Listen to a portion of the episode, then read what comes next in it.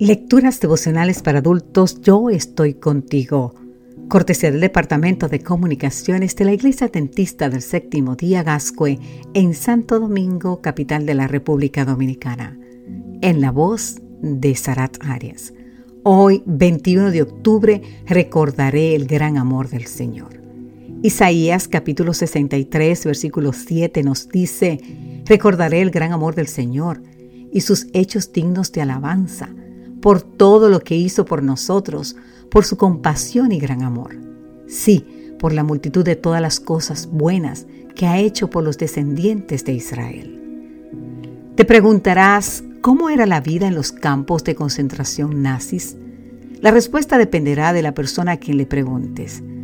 Pero dejemos que sea la polaca Herda Weissman Klein, que estuvo en el campo de Gross Rosen, la que nos responda.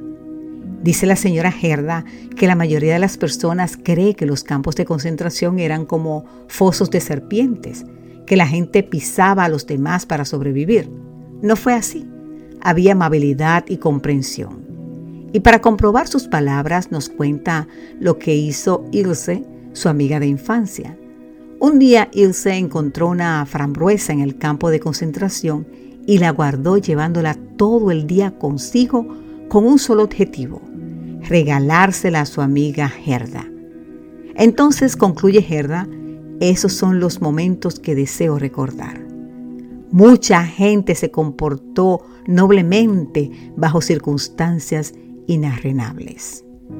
Nuestra naturaleza nos empuja a llenar el corazón con los recuerdos amargos de nuestras experiencias más dolorosas.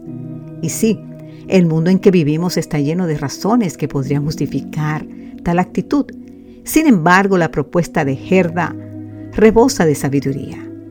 Vamos a recordar lo bueno que nos ha pasado. Eso fue lo que hizo el profeta Isaías.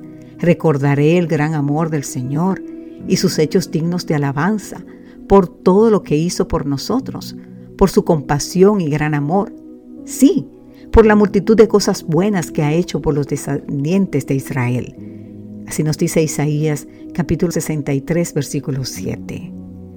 Cuando el pesar y la tristeza quieran nublar su alma, fije su atención en las maravillas que el Señor ha realizado, sus señales y los decretos que ha emitido. Salmos 105.5. Mucha razón tuvo Elena G. White cuando describió, el mundo aún caído no es todo tristeza y miseria en la naturaleza misma hay mensajes de esperanza y consuelo. Hay flores en los cardos y las espinas están cubiertas de rosas. Te invito a leer más en el libro El Camino a Cristo, el capítulo 1. Ahora bien, ¿cuáles son esas acciones que demuestran que en nuestra vida todavía hay más cielo azul que nubes negras? Hoy vamos a prometerle al Señor que no nos abrumaremos por la maldad del mundo, sino que recordaremos su amor por nosotros. Amén.